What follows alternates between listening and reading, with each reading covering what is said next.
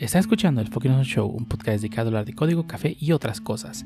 Sean bienvenidos al episodio número 11, titulado Un borrador filtrado. Espero que se la pasen bien en su compañía, así que ya sea que estén escuchándose en el trabajo, estudiando desde casa, haciendo ejercicio en un camión o conduciendo en el tráfico, pónganse cómodos que estamos a punto de iniciar el show.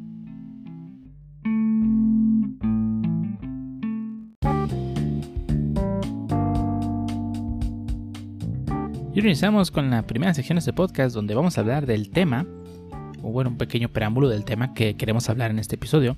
El episodio de hoy no va a ser enfocado a ningún tema de tecnología como otros podcasts anteriores, sino vamos a hablar específicamente de algo muy, muy interesante que pasó la semana pasada, que sí me gustaría poder traer a la mesa, un tanto desde el punto de vista de que pues fue algo que pues ya sabíamos, pero no, no, no, tenemos información sobre cómo va a suceder. Y además que pues un poco de información filtrada. Y vamos a hablar respecto al live action de la serie de, de manga y anime llamada One Piece. Que bueno si no la conocen pues no, no sé en qué hoyo han vivido porque de hecho es el manga más vendido de la historia. Pero bueno independientemente de si la conocen o no, la semana pasada eh, hubo una pequeña información nueva respecto a sobre live action, que pues ya hay información de que supuestamente se va a empezar a filmar las, los primeros episodios de la serie en Sudáfrica, creo que en septiembre, obviamente por el problema del virus. Pues me suena que este proyecto se va a retrasar un poco, pero aún así ya hay la persona, uno de los este, productores de, Sunrise Studios es este, o Tomorrow Studios, perdón, eh, Tomorrow Studios, que son los productores de la serie, ya afirmó que tienen aproximadamente 10 guiones ya escritos eh, de, la, de, la, serie, lo cual pues es bastante sorprendente que ya tengan escrito. Bueno, de hecho no es sorprendente, más bien sí creo que es algo esperado. Pero pues yo, yo, yo creí que llevan menos trabajo. Eso es lo que me parece sorprendente. Que ya, ya tengan 10 scripts. Y yo pensaba que llevaban mucho menos trabajo que eso pero a ver qué tan bien sale. Pero a la par de que salió esta pequeña entrevista con, uno de los productores, también se filtró en internet lo que, lo que pareciera ser el primer script del script del primer episodio, el cual, eh, bueno, no pareciera ser real, ya que yo, yo lo leí y debo decir que me gustó bastante lo que leí y yo de primera instancia pensé, esto definitivamente no es, no es el real, porque de, hecho tenía tantas cosas interesantes que vienen en, el manga y cosas que también sucedieron en el anime y que aparecen así una mezcla. Me pareciera que lo hizo un fan con mucho tiempo libre, pero justamente después de haberlo leído, como a los 3-4 días, ese archivo, que estaba en un Google Drive, fue tirado por reclamos de derechos de autor. Lo cual, bueno, creo que da a entender que una de dos, o ese script era real y lo tumbaron para que dejara de filtrarse, o lo demandaron solamente por usar el logo de One Piece. No creo que sea eso. Yo definitivamente tengo cierta expectativa de que posiblemente sea real. Y si lo que leí era real, créanme que va por buen camino es muy probable que la... Digo, es solo el script. Pero si la producción y todo lo demás y los personajes no dan el ancho y los actores no dan el ancho y es, no tiene, digamos, presupuesto para crear el mundo en el que viven, pues va a ser un desastre. Pero en cuanto al script, debo decir que va por buen camino. Y el día de hoy justamente lo que queremos hablar es respecto al script y que viene en este. Para empezar, el script es obviamente un borrador, no es el producto final, vamos a decir. Obviamente va a haber iteraciones, pero tiene un contenido muy interesante. El script viene fechado del día junio 7 de 2019, o sea, pues, hace casi un año que el script fue. Este borrador fue terminado, obviamente creo que haber más versiones. Pero el, el, título del episodio se llama Romance Down, que es exactamente el mismo nombre que tiene el primer episodio de la serie en el manga, tanto en el manga, ah no es cierto, en el anime no se llama así, en el manga y sus previos eh, no son precuelas, son más bien las versiones anteriores, que viene siendo el one shot, tienen exactamente el mismo nombre. Pero bueno, el episodio inicia en Lockdown, que es la, serie donde, bueno, es la isla donde fue ejecutado Gold Roger. Eh, justamente la persona que vemos, vemos el punto de vista en ese momento es de Smoker, que el cual empujándose entre la multitud, porque llega el día de la ejecución de Gold Roger Y pues digo, esta escena es muy similar a como pasó en el anime, ya que esto no pasó en el manga. Lo cual, digo, es una mezcla un poco extraña, pero aún así me agrada bastante. En lugar de que la ejecución de Roger se lleve a cabo por unos marines pues, sin rostro, ahí todos guangos como parece en el manga y en el anime, el, almirante, de la, flota, el Fleet Almirante, Kong, y aparece en en escena, así como Sengoku, que en ese momento era un almirante. Estos personajes no aparecen al inicio de la serie, sino hasta, creo que a Sengoku aparece como 150 capítulos después, al, final al inicio de la saga de Skypiea. Y Kong no sale hasta después de la saga de Marineford, que son casi 500 episodios después. Ellos están ahí en la, plataforma de ejecución. Y este. Eh, digo, están ahí a punto de ejecutar a Roger, ¿verdad? Eh, el episodio eh, continúa con la ejecución de Gold Roger, justamente. Hay, muchos cambios, que, o sea, cosas que no aparecieron en la serie, porque de hecho la ejecución de Gold Roger es algo que se explica únicamente en una página en, el, manga. En el anime, en la saga de Lockdown, hace un episodio de relleno, un trato de relleno, porque agregan muchas escenas del día de la ejecución de Gold Roger, que lo recuerda Smoker. Justamente, pues todas esas escenas que aparecen en la ejecución de Gold Roger pues no son canónicas, pero aquí en esta versión las están tomando como canónicas. Que debo de decir que esas escenas en el anime son muy buenas. Y el hecho que la estén integrando en este script me parece un acierto muy grande. Pero bueno, la escena pasa de forma muy similar a como pasa en la versión animada, con la excepción de que desde el punto de vista de Smoker vemos que él se encuentra con una persona que tiene una, capucha de color verde, lo cual da a entender que es Dragon, Dragon Monkey D. Dragon, el revolucionario, ¿verdad? Que de hecho también en el episodio 0 de One Piece pudimos ver como él y otros piratas de renombre como sería Gekomoria, Mihawk e incluso Shanks eh, estaban presentes el día de la ejecución. Después de la ejecución, perdón, justo cuando va a ser la ejecución, obviamente le dan unas últimas palabras a Roger, eh, obviamente, eh, igual que en, el anime, pues él dice que se quiere quitar a las esposas ya que le pican un poco. Bueno, no se le dan el permiso. Digo, no, no tiene sentido porque, bueno, más bien no, no tiene sentido quitárselas o no. De todo ya sea, va a ser ejecutado en ese momento. Y digo, Roger definitivamente no iba a escapar. O sea, estoy casi seguro que, que Sengoku y, Kong sabían perfectamente que Gold Roger no iba a escapar. Porque él mismo se entregó, pero eso eso es parte de otra historia. Más bien de la misma historia, pero más adelante. Justamente eh, cuando va a ser la ejecución, una persona de la multitud grita, le grita al rey pirata, Gold Roger, que dones a su tesoro. Kong inmediatamente le pide a, estas, a sus marines que lo atrapen, pero Gold Roger da su, su speech, que de hecho tiene un cambio. En la versión original del, del manga, las palabras que dice Gold Roger son eh, mi tesoro, lo pueden tener si lo quieren, encuéntrenlos, deje todo en ese lugar. Eh, las palabras que da el, narrador al inicio de la serie son Gold Roger, el rey de los piratas, lo obtuvo todo, fama, poder y riqueza. Pero en sus últimas palabras hizo que muchas personas se lanzaran al mar, que es justamente la frase que da el narrador. Pero Gold Roger las dice, fama, poder, riqueza y conocimiento lo obtuve todo en eh, allí, eh, lo obtuve todo en este mundo vayan a buscarlo, dejé todo lo que tengo escondido en One Piece. Que es justamente la frase con la que inicia eh, la serie de Funimation, de Funimation, perdón, de 4Kids. Los que uno de los cambios más grandes que hizo la serie 4Kids, Kids fue pues el intro de la serie. Que justamente eh, ahí da indicaciones. Mi fortuna es de que la quiera, pero tendrá que encontrarla primero. Dejé todo lo que tengo escondido en One Piece. Que eso no es lo que dice en realidad. Es un cambio en el script que no me gusta, la verdad. Sí prefiero que diga lo que dice en el manga original o en el anime. Pero bueno. Además de eso, Gold Roger da otras palabras. Todo lo que tienen que hacer es, esas son las palabras que da, pero es justamente cuando lo ejecutan. Estas palabras, estas nuevas frases no se encuentran en el material original. Es un agregado en este script no sé qué intentan hacer con esta frase, dejar algo de suspenso supongo, pero la verdad es que me parecen innecesarias. Creo que con la frase original tiene tanta fuerza en sus palabras de es tan ambiguo y a la vez les da tanta esperanza a las personas que lo están escuchando de saber que en realidad hay algo allá que los está esperando. Pues son más fuertes que pues, como tratar de darle indicaciones de qué hacer. Y, ay, es que tienes que ir exactamente allí. Cosa que es otro cambio que hizo 4Kids que dejé todo escondido en One Piece, que lo cual es un falso. O sea, el tesoro, el tesoro que necesitan encontrar para que están en Laftel y que pues, el que lo encuentre se vuelve el rey de los piratas, pues se llama One Piece.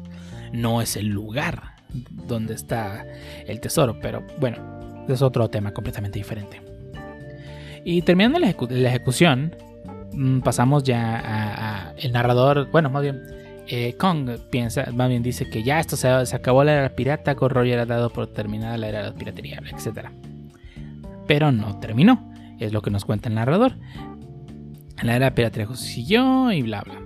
Eh, ahí es cuando pasamos al narrador, que en este caso es Shanks, el pirata del, el pirata Shanks, el pelirrojo Shanks, que se encuentra en la villa Fuchsia. Que bueno, en el, en el, en el material de script viene pues el, que es la Windmill Village. Porque sí, bueno, ahí eso. Fuchsia significa windmill, pero bueno. Eh, y nos presentan a Luffy, a Shanks y a varios piratas de la tripulación de los piratas del pelirrojo. Eh, a partir de aquí, el episodio se ve muy se lee muy similar a lo que pasa en el manga, junto con el encuentro de Higuma, que es Higuma, que es uno de los bandidos de la montaña, que entra a la taberna de Shank, de, Makino, perdón, y termina este humillando a Shanks porque se acabaron el saque y le intentaba dar, ah, ¿sabes qué? Me queda esta botella, le da su espadazo, tira la comida y este se, retiran de ahí, ya humillando a Shanks. Y este, pues no, no se terminan, este, digamos, eh, alejando de ahí. Y entonces ya Shanks se levanta y dice, se ríe pues de lo que acaba de pasar. Digo, al final de cuentas, es muy característico de, una característica importante del personaje. Pues él no busca, por lo menos, combatir directamente si no es necesario. Eh, Obviamente también Luffy se come la fruta del diablo. Y obviamente no, no pasa la escena donde, donde Luffy se corta la cara y se hace su cicatriz. Digo, que es dicho, ni siquiera eh, eh, Animation lo animó esa parte, así que pues digo que tampoco lo adapten en la adaptación de live action, pues no, me parece descabellado, la verdad. Eh, también este, continuamos respecto a toda la, todo lo que pasa en la, en la villa Fuchsia o Windmill Village, donde pues eh, Shanks va, vienen los bandidos de vuelta al bar de Makino, Luffy se enoja con ellos porque ofendieron a su a Shanks, que a pesar de que Shanks le dice en algún punto que pues que es un cobarde y que no quiere casar con él, al final de cuentas Shanks admira mucho a Shanks, Shanks perdón, Luffy admira mucho a Shanks. Continuando con, con la, la, escena, eh, pues Higuma se enoja con Luffy y lo empieza a golpear el, mayor de la, el, alcalde de la villa, eh, Whoop Slap, que de hecho en el script venía separado como si fuese nombre y apellido Whoop Slap, que en el manga pues es un nombre completo, Whoop Slap. Pues les dice que, es lo que quieren, dejen que les puede dar saque, les puede dar dinero, pues para que dejen a Luffy en. Y obviamente le dicen, no, pues es que no es cuestión de dinero, es cuestión de que este, este chiquillo empezó a ofendernos y bla bla. Pero en eso llega Shanks la, escena sí, continúa exactamente igual que en el manga, que los, bandidos de la montaña apuntan a Shanks con una pistola, diciendo que se aleje, bla, bla, y Shanks les dice que este no es un juego, que ellos son piratas de verdad. Uno de sus eh, camaradas de la tripulación de Shanks, eh, Lucky Roo, le dispara en la cabeza y mientras le da una mordida a su comida. Es, y luego Ben Beckman eh, los ataca. Y todas escenas muy similares a cómo pasan. Higuma se escapa y Shanks lo persigue, obviamente. Perdón, Higuma se escapa con Luffy, igual que en el manga, y Shanks va detrás de él. Al llegar a la costa, eh, pues Higuma tira a Luffy por la borda porque se va en un barquito y es atacado por el bestia marina. Después, Luffy, que no puede nadar debido a que se comió una fruta del diablo y aquellos que tienen el poder de la fruta del diablo no pueden nadar, eh, Shanks lo salva pero pues es aquí cuando Shanks corre, eh, hace que el, monstruo marino se vaya con su mirada. Y finalmente pues vemos que Shanks perdió un brazo cuando rescatar a Luffy ya que el monstruo marino se comió el brazo de Shanks. Eh, y entonces a partir de aquí hacemos un corte, un flash forward, de hecho a varios años en el futuro, donde vemos a Zoro, a Roro a Zoro, que se encuentra con Mr. Seven del Baroque Works. O sea, ya están presentando el setup de la saga de Arabasta en este primer script de, la serie. Eh, Mr. Seven intenta reclutar a Zoro para que se una a sus cazarrecompensas, pero pues eh, termina matándolo ya que pues no, no está interesado en eso. Y, y, esto me parece muy interesante ya que están metiendo cosas que van a pasar en el futuro, pues que, no se presentaron en la serie original. Digo, al final de cuentas, la serie original sigue los pasos de Luffy, no sigue los pasos de otros personajes, a excepción de contadas ocasiones en las que vemos tanto en flashbacks como en, por ejemplo, cuando fue la saga del Reverie, que no vimos a Luffy en varios capítulos. Pero la mayoría del tiempo en el manga seguimos la perspectiva de lo que es lo que pasa a través de los ojos de Luffy y sus nakamas en ese momento. No sabemos qué pasó antes, por ejemplo en este caso con Zoro, que se sí supimos que se encontró con Mr. Seven en algún punto, que intentó reclutarlo y este le, dijo que pues solamente quería eh, se uniría a ellos si lo hacían el jefe, cosa que obviamente Mr. Seven lo atacó y Zoro siendo Zoro pues terminó acabando con él, ya que pues no, no puedes ponerte al tú por tú con Zoro, por favor. Y, esta escena ocurre de esta forma en, el, en este script. Después cortamos eh, varios años en el futuro, 10 años en el futuro, donde ya tenemos a Luffy crecido y empezamos con la escena donde está, donde pasa exactamente lo de, lo de Alvida y sus piratas. Que ahí es donde Luffy conoce a Kobe y a los, a los piratas de Alvida. Y la escena pasa muy similar a como pasa en el manga. Eh, Luffy sale del barril, se pelea con algunos, conoce a Kobe, le dice que pues tiene que convertirse en su... Eh, tiene que seguir su sueño de ser un marín. Alvida los ataca, Luffy manda a volar a Alvida y que eso es algo que no cómo vayan a manejar los poderes de Luffy. Es lo que más temo que no sepan manejar. Porque a fin de cuentas, los poderes de Luffy, la verdad, y mismo Oda lo ha dicho, son ridículos. Y ese es parte del encanto que tiene. Ya que pues es un personaje de goma. Y el encanto que tiene es que pues, sus poderes y sus ataques pues, son ridículos. Ese es, el mayor punto de, de, los ataques de Luffy, que son ridículos todos. Y es parte del personaje. Y no sé cómo van a trasladar esto a una serie animada. Perdón, a una, a una serie live action. Ya que mm, no sé si ustedes recuerdan los efectos especiales de Mr. Fantastic en los Cuatro Fantásticos, pero la verdad es que no, no, es horrible. Y, y, la serie de Flash también, el hombre elástico también se ve espantoso y... No, este, este es un punto que definitivamente no sé cómo lo vayan a solucionar, porque no, de verdad, es algo que solo funciona en papel, es algo que solo funciona animado. No creo que sean capaces de trasladarlo, pero bueno. Mm, digo, igual forma, Luffy derrota al Vida, y Luffy y Kobe se van en un barquito.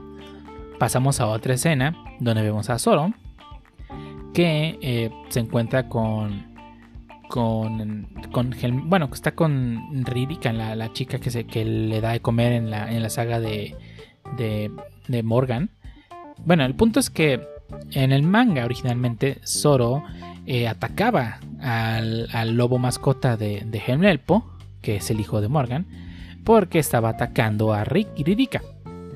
Y pues la termina salvando.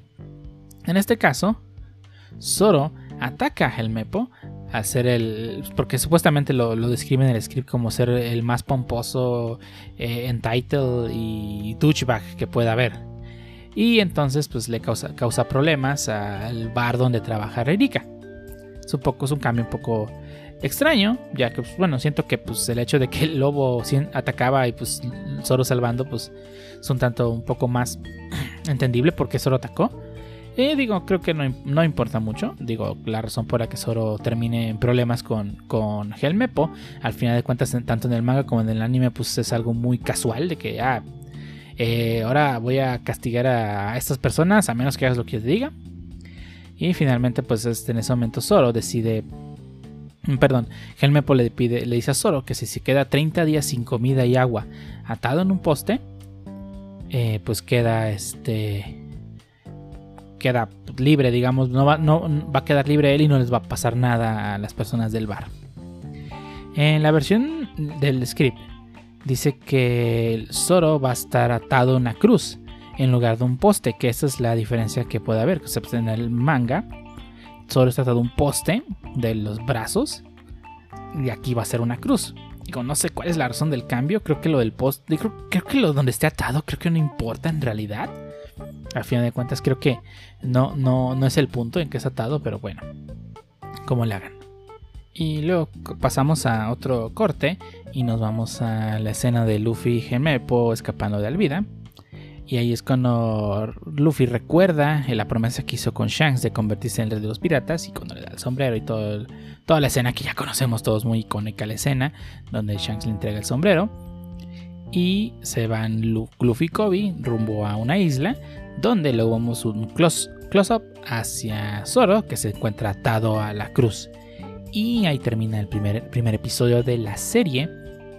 El primer supuesto episodio de la serie, ya que en realidad no sabemos si si este script sí es o no es eh, el script real, un borrador real de la serie, que digo, por lo que he leído, eh, digo, por lo que leí en este script, la verdad debo decir que me agradó bastante lo que leí.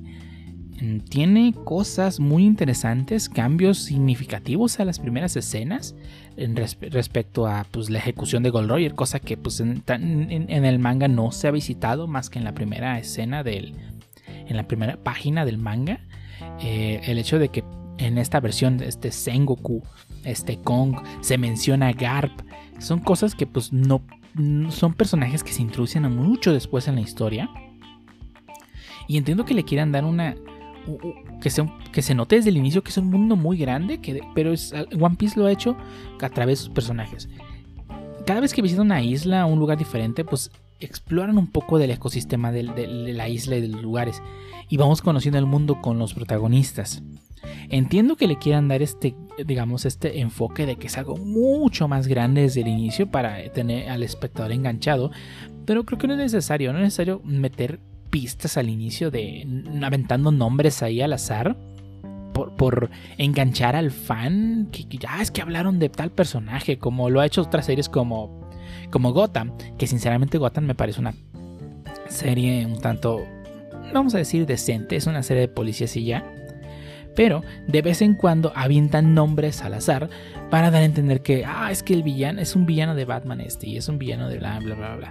Y va aventando nombres, cosa que a mí personalmente no me agrada se me hace una forma barata de, agarrar al fan diciéndole, mira, vamos a tratar a... Es que estamos hablando de este personaje, mira, estamos hablando de este personaje, este, el mundo existe ahí. Pero pues no, no es el punto. El punto es que la serie te atrae por su historia y, y, One Piece es un world building excelente y te lo va contando a través de su historia. Ellos aplican la clásica de muestra, no cuentes. Cosa que muchas series tienen el problema, cuando son adaptaciones tienen el problema de que cuentan mucho pero no muestran nada. Y es una gran diferencia. Game of Thrones tuvo ese problema en sus temporadas finales. Los personajes hablaban mucho de lo que pasaba, pero no te lo mostraban. Y entiendo que es por presupuesto que no te muestran ciertas cosas. Y, está bien, hay formas de contar las cosas, pero si no te, si te cuentan todo, pues no tiene chiste es esto pasó mucho, es un, bueno, más bien es un, caso muy específico de, esto. Es la película de, de, de Bender. La película de Asai Bender tiene mucha exposición del mundo y mucha exposición de los personajes y las cosas que hicieron, pero no muestra nada. La película empieza con una muralla de texto hablando del pasado de la serie, cosa que en el material original pues es el opening el que te cuenta todo esto y te lo muestra, eh, te lo cuenta a través de imágenes de la guerra y todo eso. Pero la película peca mucho de que todo te lo quiere explicar los personajes y te lo cuentan, no te muestran nada en realidad. Y One Piece, el, por lo menos el manga, se caracteriza mucho de que a pesar de que el mundo es muy grande, y si el mundo es enorme, los personajes te explican las. Cuando los personajes explican las cosas, le explican con imágenes y te muestran muchas cosas. Pero no te explican todo de esa forma. Por ejemplo, cuando, cuando explican cómo funciona el Red Line y el Grand Line, eh, Nami lo hace explicándolo con un mapa. ¿Ok? Te explica al inicio cómo funciona y tú, lo entiendes. Ah, ok, creo que entendí qué onda con eso. y hasta ahí está bien. Pero después te explica, eh, los personajes llegan al Campbell, que es el lugar donde no sopla el aire, ni hay corrientes, ni nada, y por eso no puede entrar al Line así, y aparecen los mozos marinos. O sea, nos mostró el por qué no puede entrar al Grand Line por los lados, y no solamente nos lo contó. es una cosa muy diferente. Y yo temo que esta serie utilice mucho este recurso para hacer el world building de la serie. Porque sí, el mundo es enorme y nos muestran todas las partes del mundo. Y es algo muy genial ir descubriendo poco a poco una isla. Pero si en la serie live action nos van a empezar a dejar nombres ahí al azar y explicar cosillas nomás por atraer al fan, se me hace innecesario. Pero es, obviamente, este, bueno, creo que voy a decir de nuevo que este primer script me gustó bastante lo que mostró. Sí, muestran personajes que no debían, no salen originalmente en escena, pero no me parece exagerado, de hecho me parece correcto que aparezcan. El hecho de que mencionen a Garb y muestren un poco a Dragon se me hace un poco forzado, nomás por, por intentar mostrar más personajes sin que hagan nada, pero pues está bien. Por lo demás, la escena de Mr. 7 debo admitir que es un buen añadido. Es algo que se cuenta muchos capítulos después en la serie, eh, desde el inicio, desde la entrada a la saga de, de, Arabasta, justo en, la saga de Labun, Zoro se muestra un poco interesado en estos personajes de Mr. Miss, Miss Wednesday y Mr. 9, porque justamente él conocía a alguien llamado Mr. 7 y eso no lo dan a entender desde esos capítulos, no desde antes, digo. Sé que es algo que Oda puso ahí nomás para darle el build-up a que al finalmente Zoro lo intentaba reclutar, pero es algo que no se mostró desde el inicio. Y debo decir que me ese cambio me agrada bastante. Otra cosa que me gustó mucho del script es que casi todo lo que pasa en la Villa Fuchsia lo dejaron muy muy cerca a lo que es en el manga se muestra eh, la violencia que los piratas manejan. No sé si se va a ir por ese punto de que el mundo es muy violento, pero está interesante. Otra cosa que quiero, recordar, mm, digo, actualmente el script está borrado y desafortunadamente no, no, no lo pude guardar, así que todo lo que estoy diciendo lo estoy, leyendo de lo que escribí y lo que me acuerdo del script pero en algún punto llegan a mencionar el, periódico de World Economics, que el, nombre del periódico no se revela, no se dice hasta muchos capítulos después, pero o sea, es una escena diferente a, mencionar el nombre de Garp. Es una escena en la que el personaje está leyendo el periódico y ya, y aparece que es el periódico es World Economics. O sea, esto no es intrusivo a decir ah, el, nombre de, nombre de un personaje. Es más intrusivo a que mostrarte algo. Pero bueno, como decía, eh, esos cambios me gustaron mucho que dejaran iguales al manga. Eh, siento que compactaron varios capítulos de golpe. Eh, casi la siguiente capítulo estoy casi seguro que casi casi liberan a Zoro, a, a, con Morgan y ya. Y ahí darían, les faltaría un episodio para terminar el primer tomo de la serie. lo cual si nos vamos por esos cálculos, posiblemente si van a ser 10 episodios y son 2 episodios por tomo, va, sí podrían completar la saga de Liz Blue en 10 episodios. Eh, no sé qué tan rusheado se sienta. Digo, la versión que le hice estuvo algo es larga, pero no sé cómo lo vayan a, a hacer en, la serie. Si lo vayan a rushear, se va a sentir muy, muy rápido. Y, y, eso, si lo hacen que se sienta muy rápido en la serie, va a perder demasiado ya que es una serie que no es tan rápida como otras, ya que se toma su tiempo para contar las cosas y eso hace que a la hora de que llegas a los puntos importantes, de verdad sientas que esa, no, no voy a decir espera, porque digo, siempre pasan cosas, pero a la de las revelaciones de verdad sientes que valió la pena haber esperado tantos episodios para que te revelaran cierta cosa.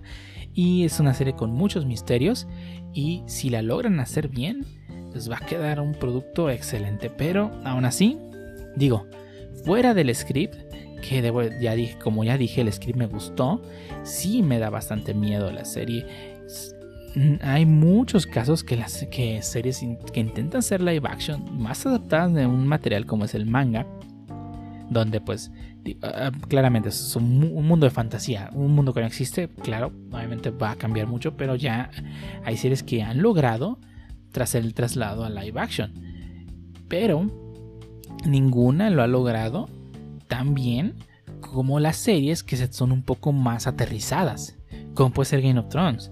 Sí, en Game of Thrones cortaron muchas cosas de fantasía, cortaron muchas cosas de magia. Pero aún así la serie adaptó bien las primeras temporadas. Ya en las últimas temporadas es más cosa de guion no tanto de lo que presentan, porque digo, lo que presentan visualmente es espectacular, pero en cuanto a guion, pues fue horrible. Eh, aquí estamos viendo que el guion está muy bueno, pero falta ver si en cuanto a producción es decente. Y sigo teniendo miedo de cómo se va a ver eh, la fruta de Luffy, el poder de Luffy de poder estirarse. Creo que, creo que es lo más difícil de adaptar de la serie. No solo porque, o sea, sí, hay más personajes con poderes más locos. O sea, Baggy se parte en pedazos los personajes que tienen poderes de fruta del diablo Logia se convierten en elementos. Aunque creo que eso puede ser un poco más aceptado, ya lo hemos visto, sobre todo Marvel nos ha, eh, vamos a decir, ha normalizado los poderes extraños. digo que, no hay ningún personaje que se vuelva de fuego. Digo, la antorcha humana era un caso raro. Eh, no se veía tan bien, pero menos es algo que se puede aceptar más a un personaje que se haga de goma. Pero mi punto es que me parece lo más difícil que es que Luffy se va bien, es porque es lo que vamos a ver la mayor del tiempo. Los villanos en la serie se aparecen, salen su arco y sí, vuelven a aparecer más adelante, pero no son recurrentes. En cambio, Luffy es el protagonista de la serie, lo vamos a ver en prácticamente todos los episodios. Y si el efecto de ser un humano de goma se ve horrible, pues la serie va a ser horrible. Y digo, después de leer el guion le tengo fe, pero si la producción no le echa ganas a ver cómo se van, cómo se van a ver los personajes y cómo se van a ver los escenarios, pues creo que va a ser una catástrofe. Pero bueno, eso es en cuanto al script, que digo, sí me gustó, tengo, sigo teniendo miedo, pero sí me gustó. Habrá, habrá que ver cuál es el, el final de esta cosa y Vamos a seguir de cerca esto a ver si, si, termina siendo un producto de calidad o definitivamente es algo que se va a la basura.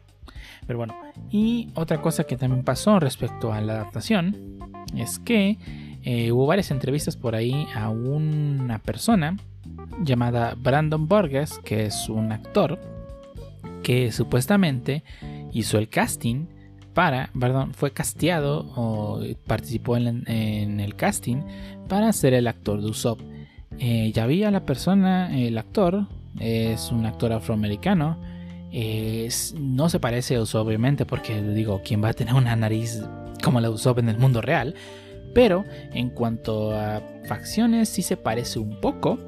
Eh, obviamente en las fotos que se ve lleva barba. Usopp no lleva barba hasta después del type skin. No sé si vayan a aplicar eso ese cambio y que si lleve barba al inicio de la serie, no lo sé. Depende mucho de lo que vayan a hacer. Pero debo admitir que si se van a ir por ese caso de tomar los personajes que no nos han parecido obviamente en la que sean iguales, pero que si den una, semejanza, pues yo creo que puede ir por buen camino. Eh, Usopp es uno de los mejores personajes de la serie. digo, porque su evolución es increíble, o sea, de ser un cobarde a ser uno de los personajes que más aportan a, la, serie en cuanto a contenido, humor y demás, pues la verdad si es un personaje pues interesante y si es un actor que le que da en, cuanto a vistas se ve decente, pero falta ver si es muy bueno actuando al personaje, ya que pues Usopp tiene una personalidad muy característica, muy divertida y, cuando se pone serio, se pone serio. Y es ese cambio que necesita aplicar el actor para poder interpretar, a Usopp. De hecho, en Japón, el Seiyu es uno de los sellos más conocidos de, Japón, el cual es Yamaguchi Kanpei. Es un actor muy, muy conocido en Japón. Es obviamente, hace la voz de Usopp en el, en el manga, digo, perdón, en el anime de One Piece. También es la voz de Shinichi Kudo en Detective Conan. Se, tiene roles que lleva muchos años trabajando. También fue la voz de Ranma Sato en Ranma y medio de Inuyasha en Inuyasha y, de él en Dead Note. Pero el punto es que este actor de doblaje, actor de voz, le da mucho énfasis a los cambios de, la voz de Usopp. Se sigue notando que es la voz de Usopp, pero cuando se pone serio en verdad se escucha imponente y cuando está divirtiéndose haciendo se escucha muy divertido. O sea, es un actor que tiene una voz muy característica que sí la puede cambiar mucho. Digo, la voz de él en Death Note y la voz de Usopp no se parecen en nada, pero este, este actor de doblaje le da ese cambio al personaje de humor muy muy bien y, sigue, sigue pareciendo Usopp. Espero que el actor logre interpretar este, esta característica del personaje, eh, a menos que se vayan por otro lado y lo hagan más serio al personaje o lo hagan 100% alivio cómico, lo cual en mi opinión va a hacer que pierda mucho el personaje de Usopp, ya que es muy importante el personaje para la trama, ya que me vale lo que digan, Usopp es muy importante para la tripulación de los sombreros de paja casi como todos los miembros, todos son importantes, pero Usopp le agrega esa característica de que sí es el personaje más débil de todos. Es el, es, commoner en, la serie, eso somos nosotros acompañando a Luffy. Ese es un personaje que no tiene ni, ni es fuerte, ni es rápido, ni es ágil. Todo lo que tiene en su cabeza. Y sí, pasando a script ya se ve un poco más fornido, ya se ve que es más fuerte, pero aún así sigue siendo el personaje que siento que es el más débil de todos. Pero aún así, el, fuerte uso es su, cabeza. Ahí es donde, donde, nos, muestra que en verdad es un gran personaje, ya que puede salir de situaciones muy complicadas únicamente usando la cabeza. Y le ha ganado a villanos o a enemigos únicamente usando su cabeza, usando estrategias, sin necesidad de fuerza bruta. Es un gran personaje. Y espero que este actor, sí, sí, sí, digo, físicamente me agrada cómo se ve. Si ese va a ser el Usopp que quieren que haga, me parece bien. Pero sí me gustaría ver cómo actúa antes de dar el veredicto. No sé, desconozco de los demás actores. Digo, creo que Seid es el más sonado porque hubo varias entrevistas que sacaron en YouTube. Las puedes buscar. Eh, Live Action Interview, te van a salir varias. Varios youtubers decidieron hacerle entrevista a esta persona, a esta persona, saber si si pega, que, se nota que, digo, en las entrevistas se nota que el personaje, pues como que es fan de la serie, lo cual, digo, está bien que, que seas fan, pero pues sí, si no sabes actuar o lo que sea, pues no importa. Pero pues digo, se nota que el personaje es fan. Personaje, perdón, el actor es fan. Así que pues debe saber cómo funciona un sub. Si no, pues no, no tiene caso. Pero espero que le, que le, que le vaya bien. Y si ese es el actor por, por el estilo que se quieren ir, pues a ver los demás personajes. Y sobre todo ver, ver a Luffy. Digo que es, de los, es el personaje que más vamos a ver en la serie. Al final de cuentas, es el protagonista. Y espero que pues tengan ese. Eh, que Luffy sea. No, no estoy, seguro, estoy seguro que no va a ser igual al de la serie. Pero necesita tener ese, esa característica de Luffy que es. Que, que es muy animado, es un poco egoísta en cuanto a sus decisiones. Al final de cuentas hace lo que quiere y punto. Porque digo, al final de cuentas él mismo lo ha dicho. El objetivo del rey de los piratas es ser el hombre más libre del mar. Pero no porque sea libre, significa que va a quedar en el libertinaje y va a hacer lo que quiere y afectar a los demás. No, simplemente quiere ser libre y ya. Y es este espíritu de libertad lo que esperemos que se vea muy bien reflejado en el personaje de Luffy. Y que pues sea un actor que dé el gatazo. Y espero que Espero que, los efectos live action de la, de la goma se vean bien. No, no, simplemente no voy a poder. Si, si, si el efecto de goma se, ve mal, pues ah, no, no sé qué hacer. Pero bueno, eh, creo que está aquí con, con este script. Digo, sí, sí, el script desapareció. El script fue borrado del internet. Así que me hace sospechar que el script es real. Eh, habrá que ver si en verdad es o no. Pero bueno, hasta aquí el tema de este episodio. Eh, espero que les haya gustado y vamos a las despedidas.